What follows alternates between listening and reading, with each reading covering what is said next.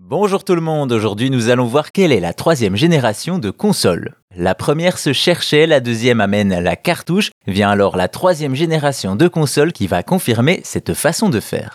Hélas, rappelez-vous, la génération précédente se termine par un crash du secteur, beaucoup de jeux médiocres sont invendus et le public se détourne du sujet. Mais ça c'est sans compter deux sociétés japonaises, Sega et Nintendo.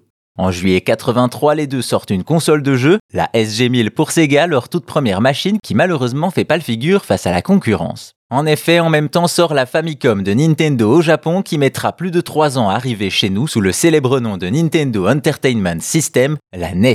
Vous le savez, le succès est total. Elle se place 13e console la plus vendue de tous les temps avec près de 62 millions d'unités écoulées. Cela ne se fait évidemment pas sans de bons jeux et là aussi, la NES répond présent avec un certain Super Mario Bros qui justifiait souvent l'achat de la console à lui tout seul. De cette manière, Nintendo relève l'industrie après le crash et installe de nouveaux standards. Il change également la relation entre constructeurs et développeurs en empêchant ces derniers de publier des jeux sans licence officielle, le fameux Nintendo Seal of Quality. Désormais, c'est donc l'ancien fabricant de jouets et de cartes qui domine l'industrie au même moment où la légendaire Atari décline. L'entreprise américaine a tout de même sorti la 7800, une console 8 bits qui arrive tard, en 86 et n'est pas au niveau de ses concurrentes. Cependant, il y a un autre constructeur qui n'a pas abandonné, Sega.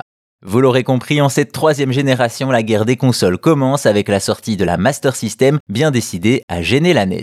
Ce qu'elle fera en partie avec seulement 20 millions de ventes, mais surtout est bien plus populaire en Europe et au Brésil que la NES. Malgré cela, Sega prend ses marques, crée Sonic et prépare la génération suivante qui sera bien différente. Justement, on a Sonic et Mario et au-delà des consoles, cette troisième génération amène les premières licences de l'industrie, dont certaines feront date. Parmi celles-ci, on retrouve notamment Castlevania, Final Fantasy, Mega Man, Metroid ou encore The Legend of Zelda.